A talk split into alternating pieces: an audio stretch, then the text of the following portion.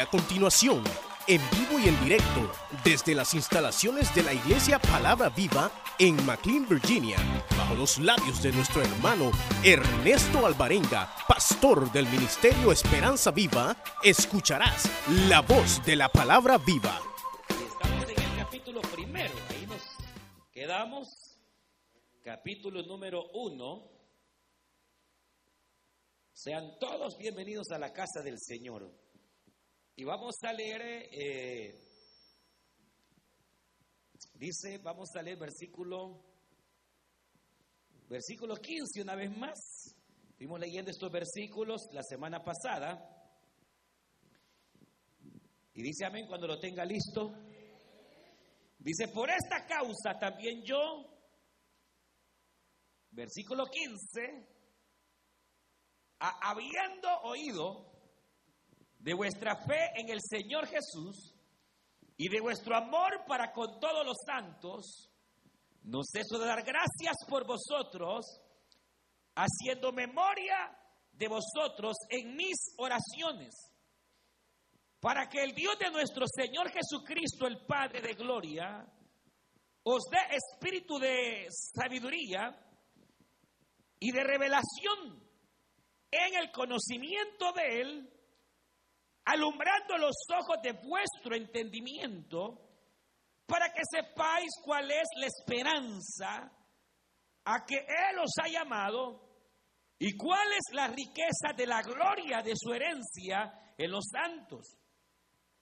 Y cuál la supereminente grandeza de su poder para con nosotros los que creemos, según la operación del poder de su fuerza, la cual operó en Cristo, resucitándole de los muertos y sentándole a su diestra en los lugares celestiales, sobre todo principado y autoridad y poder y señorío, y sobre todo nombre que se nombra, no solo en este siglo, sino también en el venidero. Versículo 22. Y sometió todas las cosas bajo sus pies y lo dio por cabeza sobre todas las cosas a los ángeles, a, la iglesia. Oiga bien este versículo, dice, y sometió todas las cosas bajo sus pies y lo dio por cabeza sobre todas las cosas a la iglesia. Aleluya. Diga gloria a Dios. La cual es su cuerpo, la plenitud de aquel que todo lo llena en todo. Diga gloria a Dios, hermanos. Vamos a orar para que sea el Señor el que, ¿verdad?, nos hable en esta hora. Voy a invitarle a que cierre sus ojos. Tenemos acá algunas peticiones que queremos poner en las manos del Señor. Gracias, hermano. Y vamos a cerrar nuestros ojos para, para orar. Y le decimos al Señor, buen Dios y Padre nuestro que estás en los cielos. Te damos gracias, Señor, en esta hora porque nos permite venir delante de tu presencia. Te damos gracias, Señor, por cada vida, cada hermana, cada hermano aquí presente. Por cada oyente, Señor, aquellos que nos escuchan a través de las del internet, Señor, a través de los medios sociales. Queremos rogarte que pueda tu bendición llegar hasta cada vida, Padre. Primeramente a los que estamos en este lugar y también a aquellos, Señor, que nos escuchan. En el nombre de Cristo queremos rogarte que traigas bendición en tu palabra, que abra, Señor, nuestra mente, nuestro corazón para poder recibir esta palabra. Queremos rogarte, Señor, también por cada petición que ha venido hasta este altar. Pedimos, Señor, por la vida de Elder, Padre Santos. Señor, que tú te glorifiques en este varón, que tú seas abriendo esas, esas, esas, esas puertas favorables, Señor, a él, que tú le des gracia. En el nombre de Cristo Jesús de Nazaret, rogamos también por ese bebé, Señor, que ha nacido siete meses y que llegue esa petición hasta este lugar. Padre, glorifícate, guárdalo. Lo ponemos en el hueco de tu mano santa y bendita, Señor. En el nombre de Jesús de Nazaret. Pedimos también por nuestro hermano Emilio Castro, Señor, por sanidad. En el nombre de Jesús de Nazaret, en tus manos, Señor, lo encomendamos. Y si hay alguien más enfermo, sánale. Rogamos que al débil lo fortalezcas también, Señor, en el nombre de Jesús de Nazaret. Y ponemos, Señor, nuestro corazón dispuesto para poder recibir tu palabra. En el nombre de Jesús de Nazaret. Gracias, Cristo. Gracias, Señor. Amén, Señor. Y amén. Pueden tomar sus asientos, hermanas y hermanos. Y estamos estudiando esta preciosa carta, esta epístola, a esta iglesia que decíamos, es una iglesia que se convierte en aquella época, hace ya más de dos mil años, una iglesia que se convierte en una iglesia ejemplar en su manera, obviamente, de, de, vivir la fe cristiana, una iglesia que se consideraba eh, sólida y que estaba llena de muchos hermanos con mucha fe y sobre todo con mucho amor. Aleluya. Igual que la iglesia Palabra Viva acá en McLean. Aleluya. Diga gloria a Dios, pues.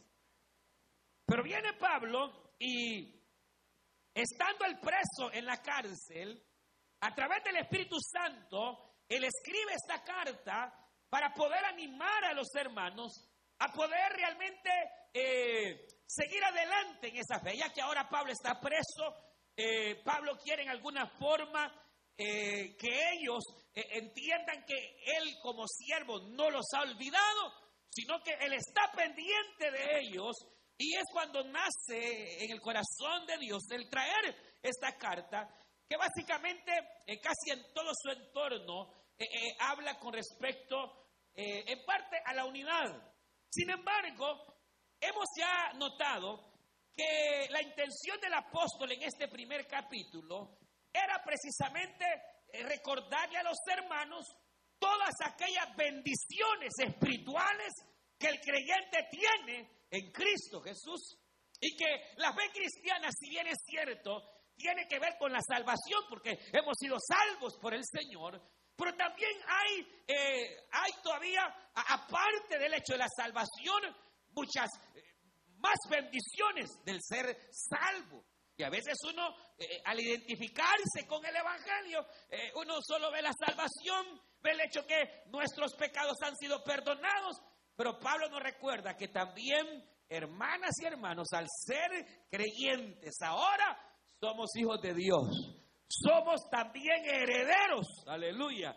Y hemos sido llamados a una posición realmente maravillosa. Y lo que Pablo está pretendiendo eh, dejar que logremos entender hacia dónde realmente debemos arribar o a qué posición en la que tenemos que tener como iglesia.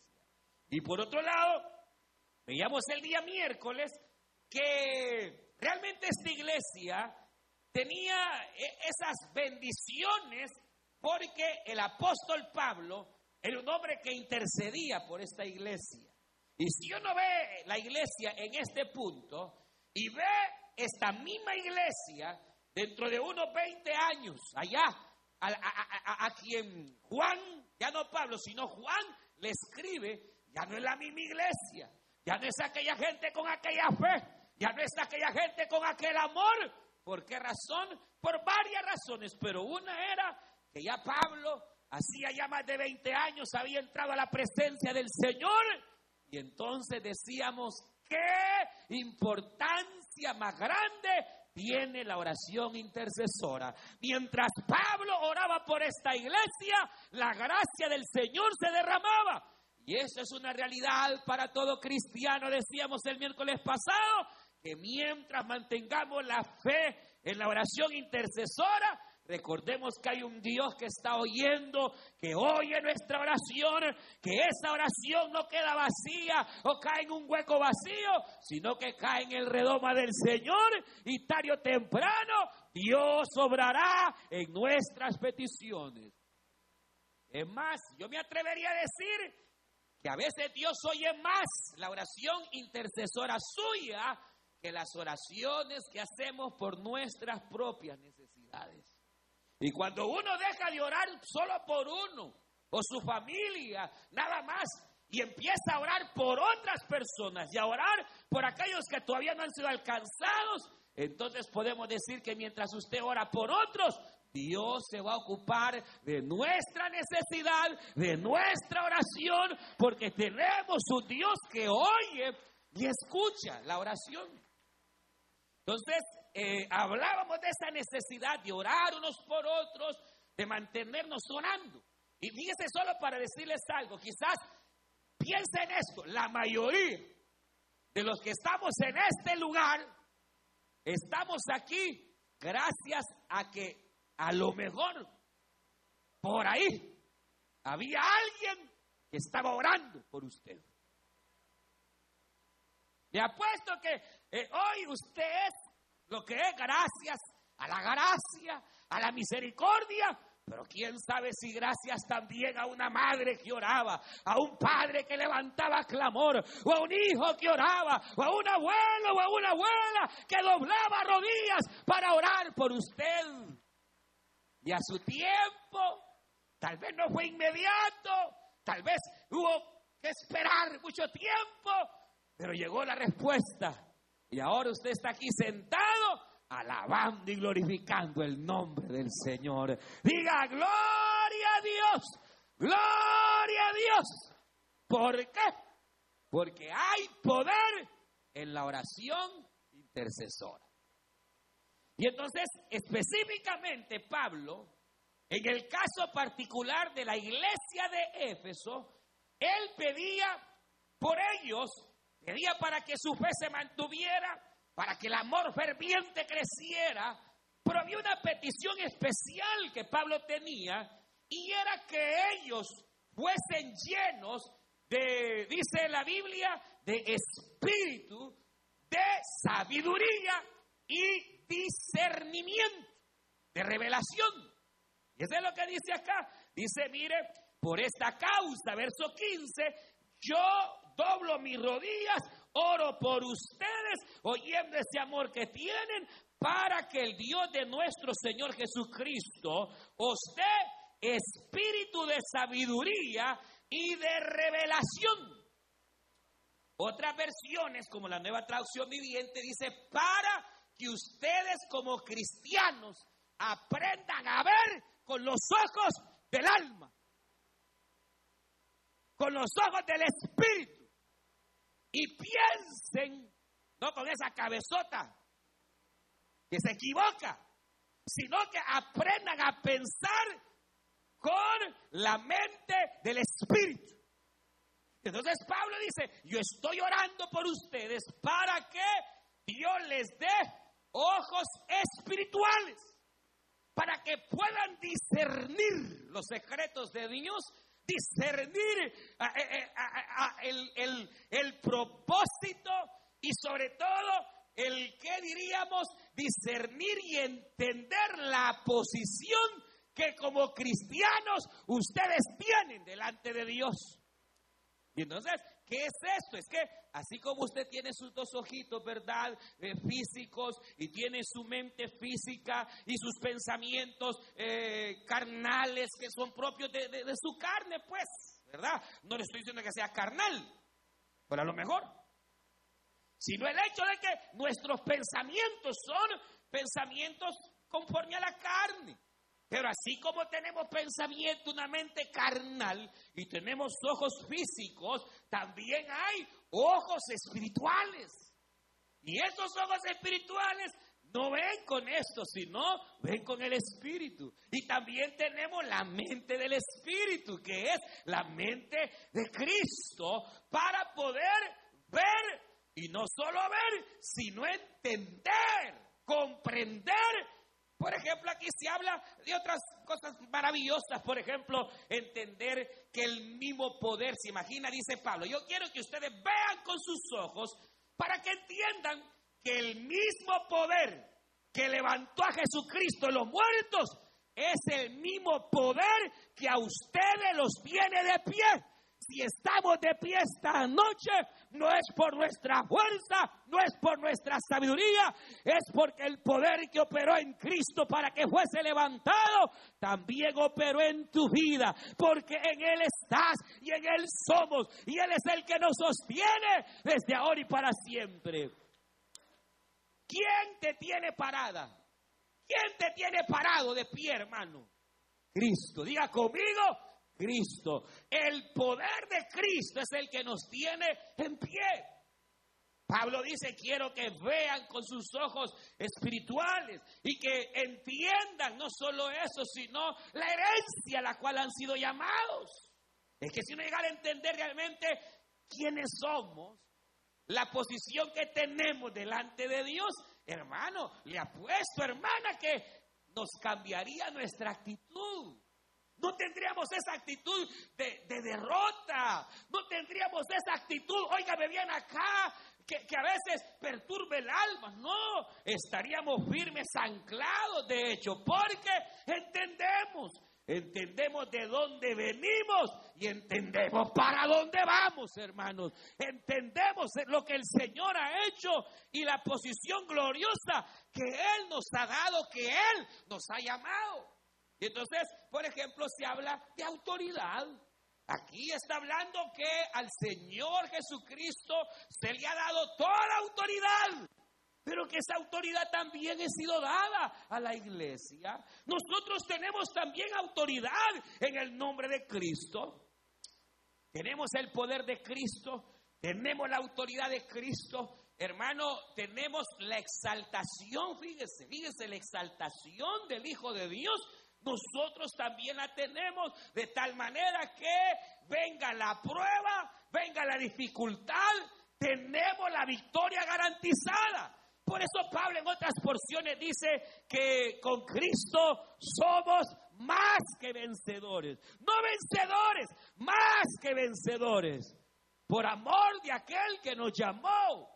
Eh, eh, es algo extraordinario que debemos comprender que es gracias a la posición lograda que nos dan al momento de nuestra salvación.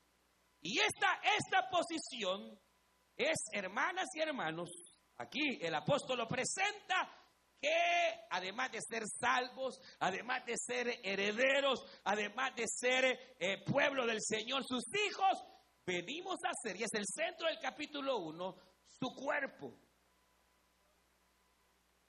Eso es lo que Pablo está diciendo aquí que nosotros como iglesia somos el cuerpo de Cristo. ¿Cómo es esto? Ven acá porque yo quiero que usted me entienda. Cuando Cristo anduvo en la tierra, Jesucristo tenía un cuerpo, un cuerpo físico que se palpaba. Los apóstoles lo tocaron, no era, un espectro, no era un fantasma, era el Hijo de Dios hecho carne hecho carne. Juan dice, nosotros lo vimos y vimos su gloria, gloria como la del unigénito del Padre, lleno de gracia y de verdad. Hermano, lo que la Biblia señala es que Jesús se encarnó, el Hijo de Dios, e, el eterno, el eterno toma forma humana. Y entonces Él se viste de carne y aquí anduvo en la tierra, hermano, se cansaba, ¿O no se cansaba el Señor? Se cansaba. Comía o no comía. ¿Verdad que comía? Eh, eh, eh, dice, cansado en el camino, se sentó en el pozo de Jacob. Porque se cansaba. Y de repente dice que el Señor cansado dejó las multitudes y se escondía porque ya no le daba más el cuerpo para seguir sanando. Había momentos en que el Señor se escondía de la gente porque en su humanidad se cansaba.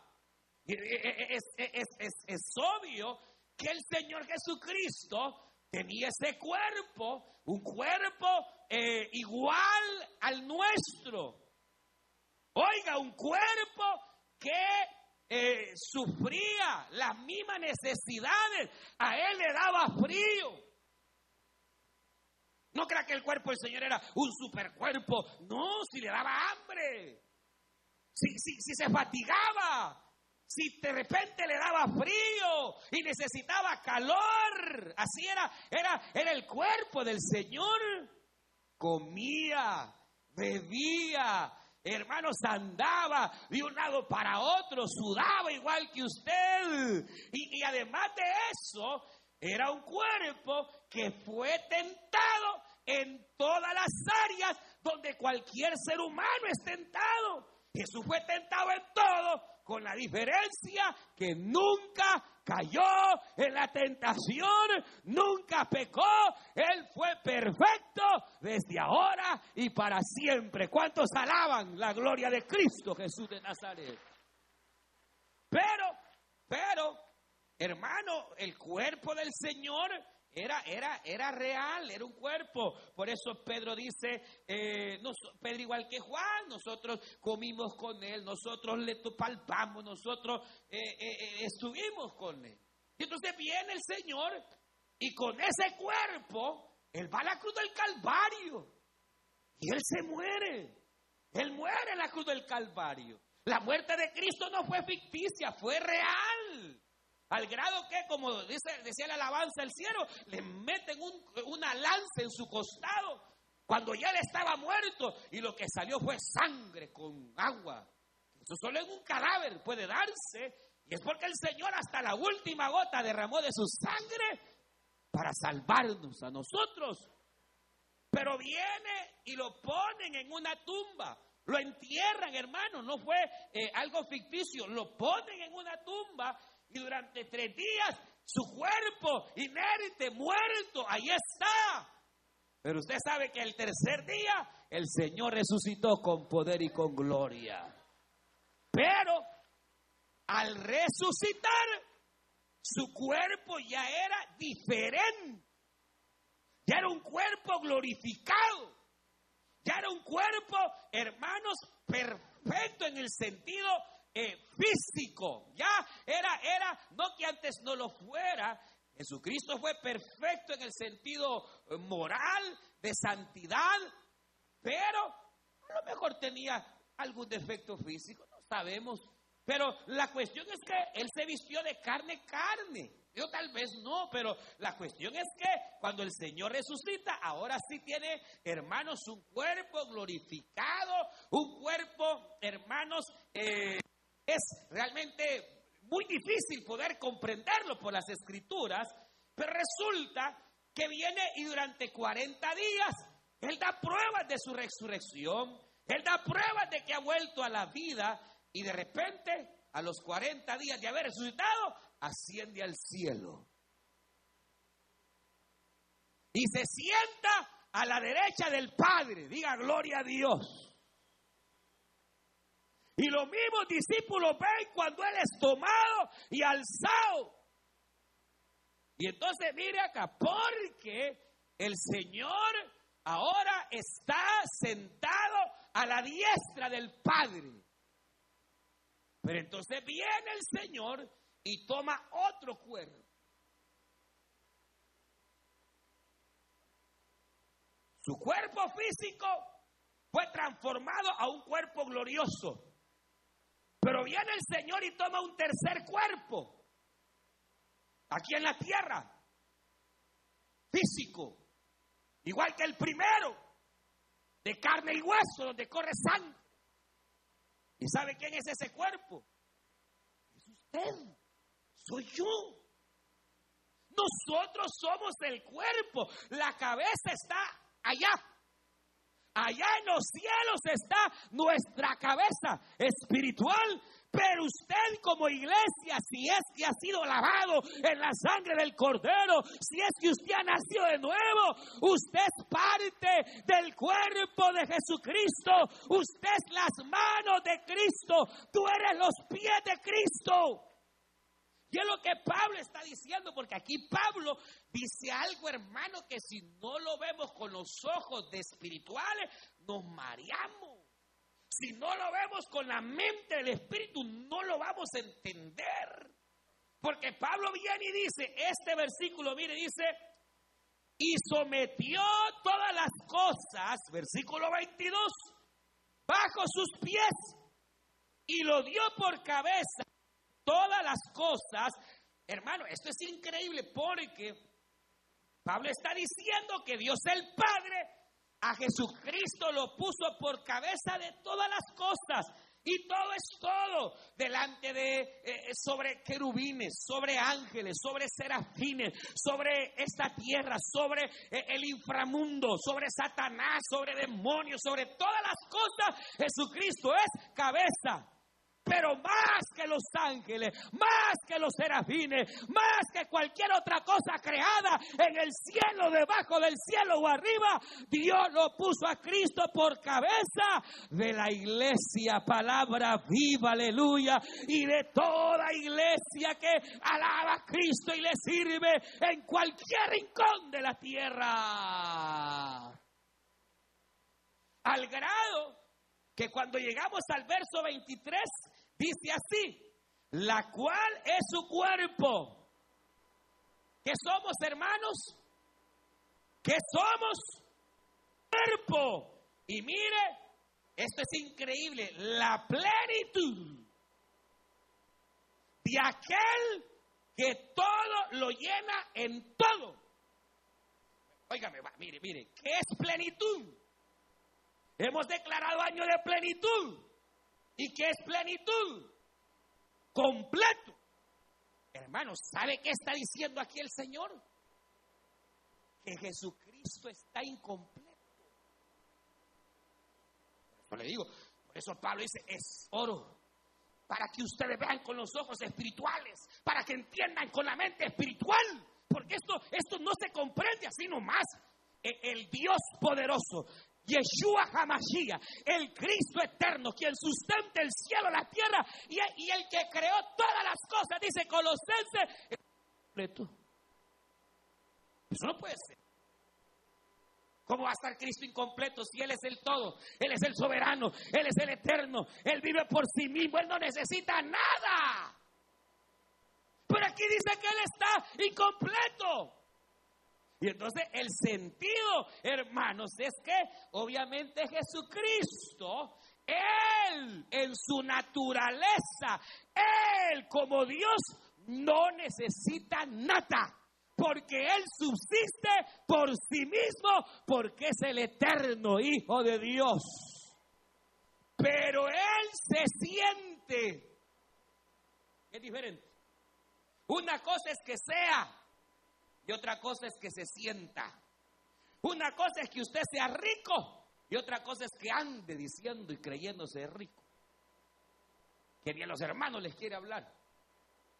Una cosa es ser y otra cosa es sentir. Y entonces lo que Pablo está diciendo es que para Jesucristo su sentir es que aunque tiene ángeles y tiene querubines y hay a saber cuántos reinos que ni conocemos, Él se siente incompleto si no te tiene a ti, si no me tiene a mí, al grado que dio su vida para rescatarnos y a su nombre.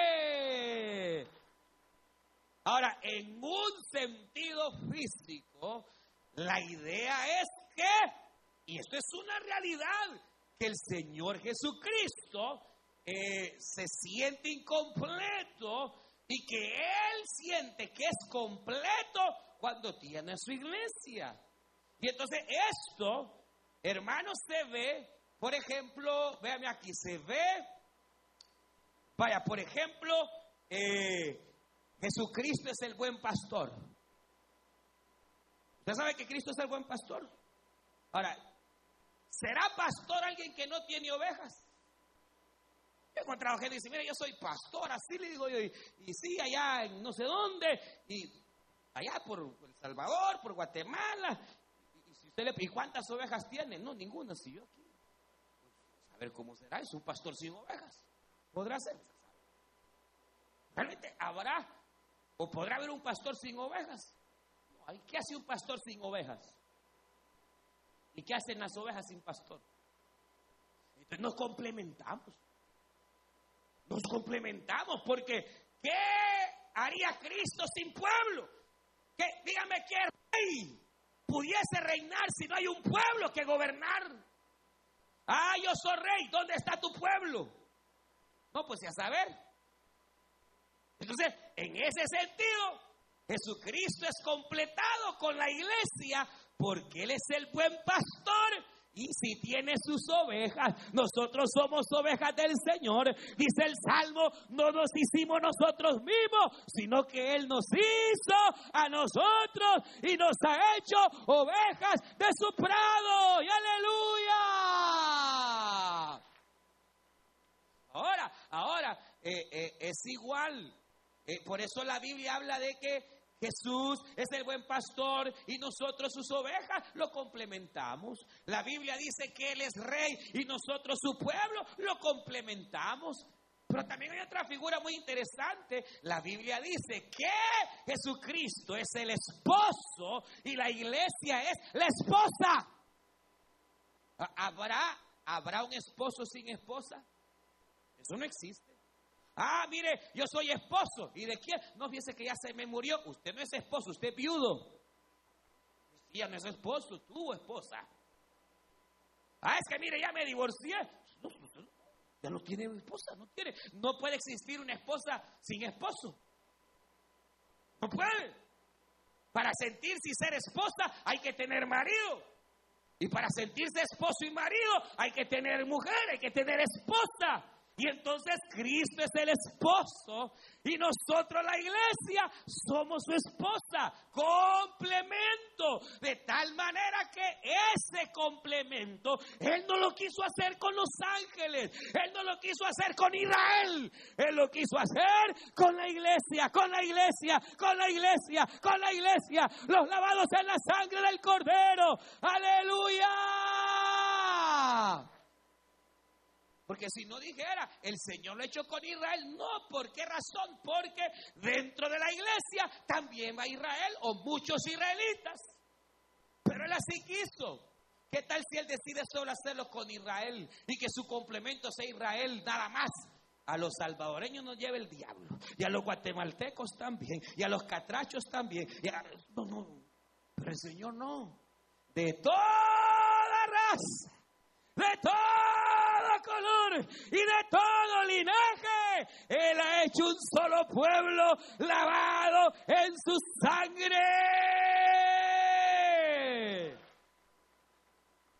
Y este pueblo es su cuerpo. Entonces, en ese sentido, nosotros lo completamos a Él. Vaya, para hacerle más fácil, habráse visto, podrá ¿Podrá haber un cuerpo sin cabeza o una cabeza sin cuerpo? No.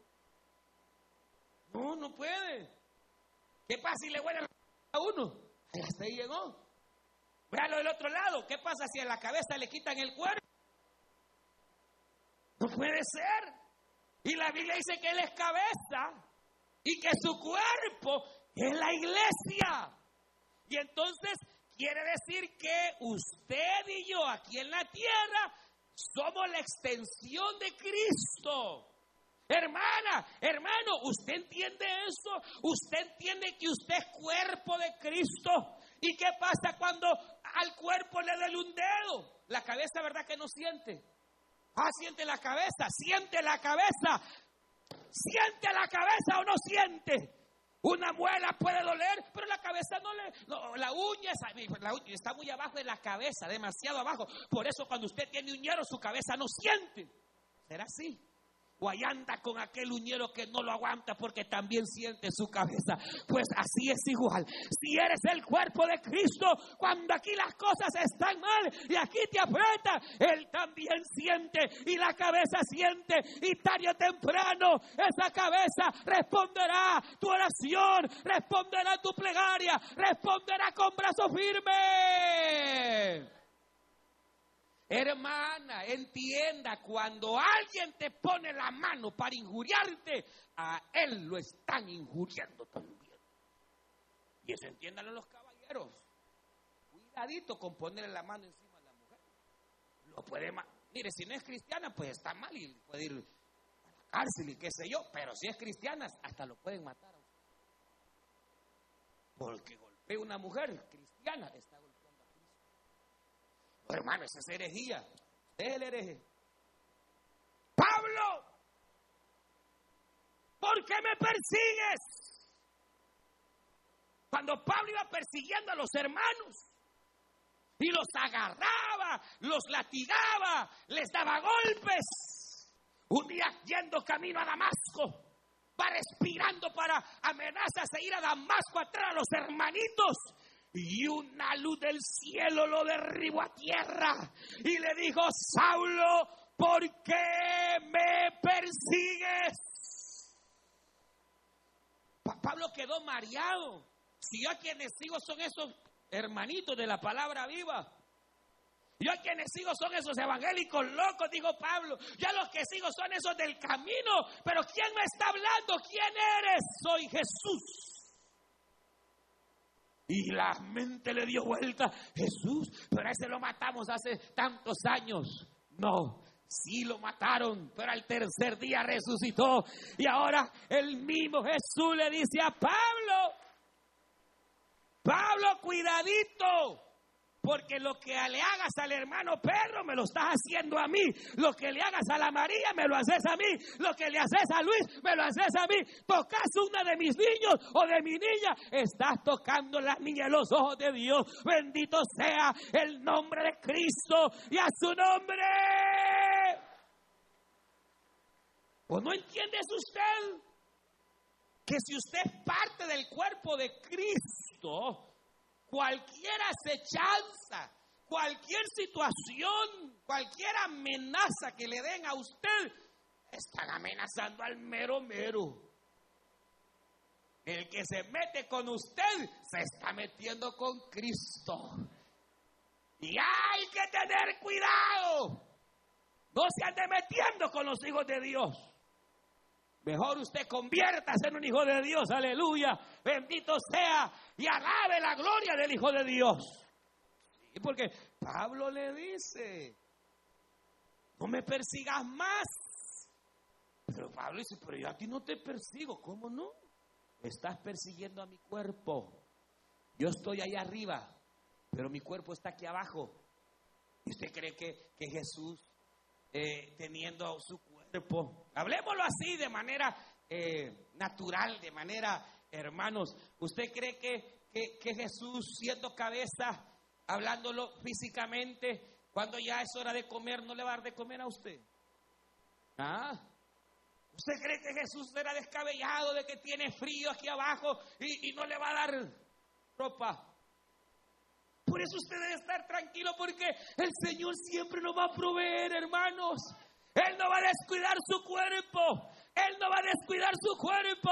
Él no va a tener bien para la gloria de su santo y bendito nombre. Porque somos su cuerpo. Ay, si no, vaya y lea capítulo 25 de San Mateo. Oh, bien amados. Entrad al reino de mi Padre, les dirá en aquel día cuando Cristo venga. Porque estuve enfermo me visitaste. Tuve hambre y me diste. Tuve frío y me vestiste. Tuve sed y me diste agua para beber. Y le dirán los de la derecha, Señor, pero cuando te vimos enfermos y no te conocíamos, solo te servíamos por fe y le dirán, nunca vimos tu rostro, cuando te dimos de beber y de comer, y cuando te vestimos y cuando te dimos. Y el Señor te dirá, por cuanto lo hiciste por uno de mis pequeñitos, y a su nombre.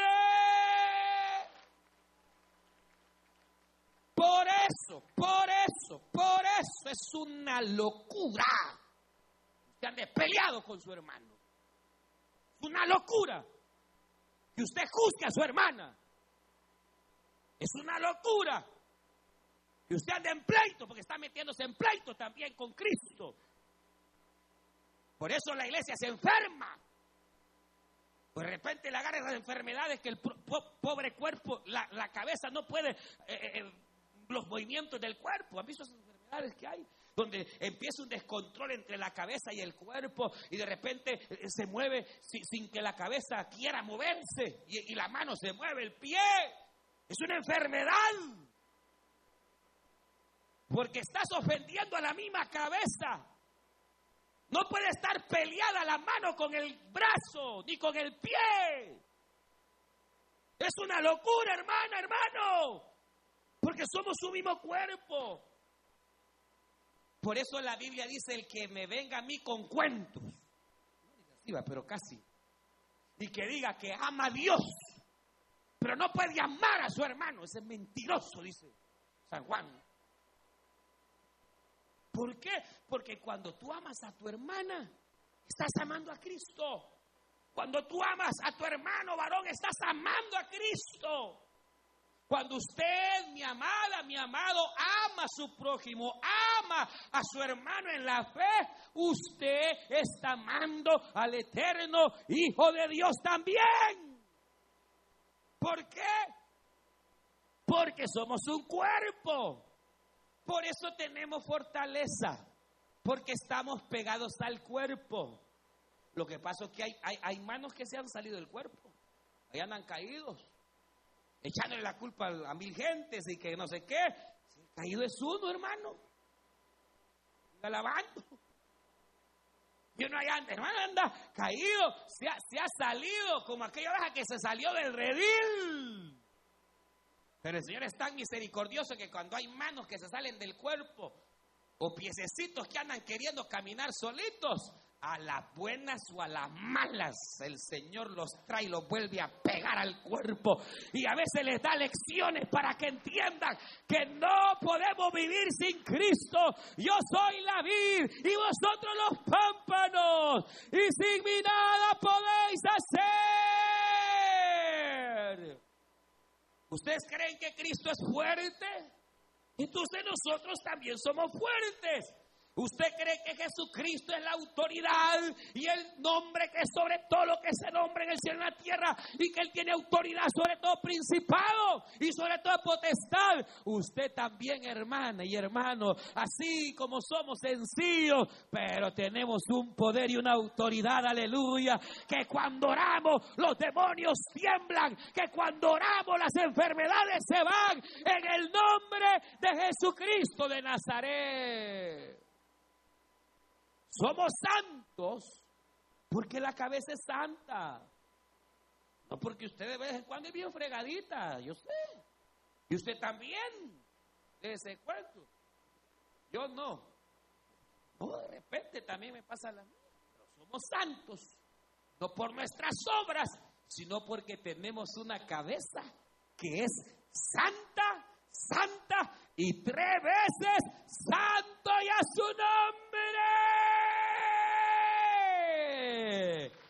Hermano, si usted está pegado a la raíz, si usted está pegado al árbol, podrán haber momentos difíciles, momentos duros, pero el Señor te va a dar la victoria porque tenemos una cabeza que siempre, siempre, siempre ha ganado sus batallas. Aleluya. Y si Él venció, también nosotros somos más que vencedores. Tenemos una cobertura extraordinaria porque donde vamos, ahí va el Señor también. Pero fíjense que aquí hay dos cosas también terribles hemos visto que somos santos y su cuerpo nos cubre y nos da la fuerza y nos da la victoria. Cuidadito, que usted o yo dejemos entrar el pecado y sobre todo el pecado de fornicación y adulterio. Cuidadito. Porque 1 Corintios capítulo 6 dice que cualquier pecado que se comete a excepción de la fornicación, es un pecado, oiga, la fornicación que se comete en el cuerpo. Quiere decir que si un hermanito, un hermanito anda viviendo mal, nos va a fregar a todos. Pablo dice, ¿acaso tomaré yo parte de mi cuerpo y lo voy a unir a una ramera? No dice la Biblia que cuando la mujer tiene relaciones sexuales se hacen uno. ¿Acaso permitiremos que el cuerpo sea uno con una ramera? Y no solo hay rameras, hay rameros también. Por eso en la traducción viviente dice, no es reis, ni los mentirosos, ni los fornicarios, ni los prostitutos, dice. Sí, lea la Biblia. La, nueva traducción viviente dice prostitutos, porque también hay. Por eso Pablo dice, hijitos, huyan de la fornicación. Porque la fornicación es un pecado que cuando se comete nos riega a todos. Porque somos un cuerpo. Que el Señor tenga misericordia. Nos ayude, hermano, porque de igual manera como su santidad, de igual manera como su fuerza, de igual manera, igual cuando usted y yo pecamos, molestamos el cuerpo, pero sobre todo cuando permitimos que haya pecado de fornicación o adulterio, hermano. Así que Dios tenga misericordia. Y como dice su palabra, si alguno hubiere pecado, hoy es un buen día para que se arrepiente en nombre de Jesús de Nazaret, confiese su pecado, se aparte y alcance la misericordia de aquel. Y a su nombre. Me pensó que no iba a venir el apretón hasta el día de hoy hemos predicado la palabra viva, la palabra de verdad, hermano, por gracia y misericordia de Dios. Pero hay otra bien. Entonces, si nosotros somos su cuerpo, la Biblia a mí me dice que Jesucristo a través de su cuerpo lo llena todo. ¿Y qué implica aquí en la tierra que el Señor lo llena todo? Pues que el Señor Jesús, además de que Él se hace presente porque Dios, y donde dos o tres están, ahí está el Señor. Pero déjeme decirle que esto quiere decir que cuando usted, mi hermana, llega a su lugar de trabajo, no solo está llegando usted, está llegando Jesús. Cuando usted, varón, va al trabajo, no va solo Jesús, no va solo usted, va Jesús. Entonces, en este sentido, es que se dice y se enseña, y así es, que nosotros somos la mano de Cristo. Usted es la boca del Señor. ¿Cuánta gente hay necesitada? Y usted con la boca cerradota. ¿Cuánta gente en tu trabajo, en el lugar donde tú estás, donde pasas más tiempo eh, eh, eh, de, tu, de tu agenda? Hay gente ahí necesitada. Usted es Jesús. Y usted callado. Y gente que está sin esperanza. Gente que está, hermanos, con grandes necesidades. Y usted pudiendo ser las manos del Señor, la boca del Señor, los pies del Señor, está incumpliendo. De tal manera que cuando la palabra dice que nosotros somos el complemento de Cristo y que Cristo lo llena todo, es a través de nuestra vida. Y ahí en su hogar, ahí está Cristo a través de usted. Y ahí en su trabajo, ahí está Cristo a través de usted. Aquí en la iglesia, aquí está el Señor, aleluya. También por su espíritu, pero también por medio de usted. Que Dios nos permita, hermanas, hermanos, ser sus manos, porque llegará el día en que Él va a juzgar a cada miembro. Ajá, mano. ¿A cuánto le diste de comer? Ajá, boquita, ¿a cuánto les hablaste de, mi palabra? Ajá, oídos, ¿a cuántos oíste y los escuchaste? Para luego consolarlos y ayudarlos. Piececitos que solo para el mol quieren agarrar. Solo cancha, ven. Por eso tenemos, como decía el canto, somos el pueblo de Dios. Mire, Pedro sabe que dice que somos nación santa. ¿Cuánto dan gloria a Dios? Pueblo escogido. Pero ¿sabe para qué? Para anunciar las virtudes de aquel que nos llamó y compró. Entonces le viene, hermano, el estrecho nuestra conducta, nuestra actividad, nuestra manera de ser, tiene que ser conforme a Jesucristo. Por eso tenemos que aprender a ser mansos, humildes, llenos de amor y misericordia, llenos de bondad. Que donde quiera que usted vaya, vean que de verdad usted no es un hijo del diablo, usted es un hijo de Dios. No que hay en la casa saber y aquí como que fuera y no es. nuestras actitudes allá afuera tienen que ser de acuerdo a Cristo. Nuestras obras de acuerdo a Cristo.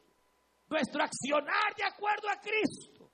Para que entonces llenando, llenando, hermano, llenando, llenando, podamos ganar Maryland para Cristo y Virginia para Cristo y podamos llenar de Cristo, aleluya, toda esta nación y donde Dios nos permita, tienes que ser la boca de Dios.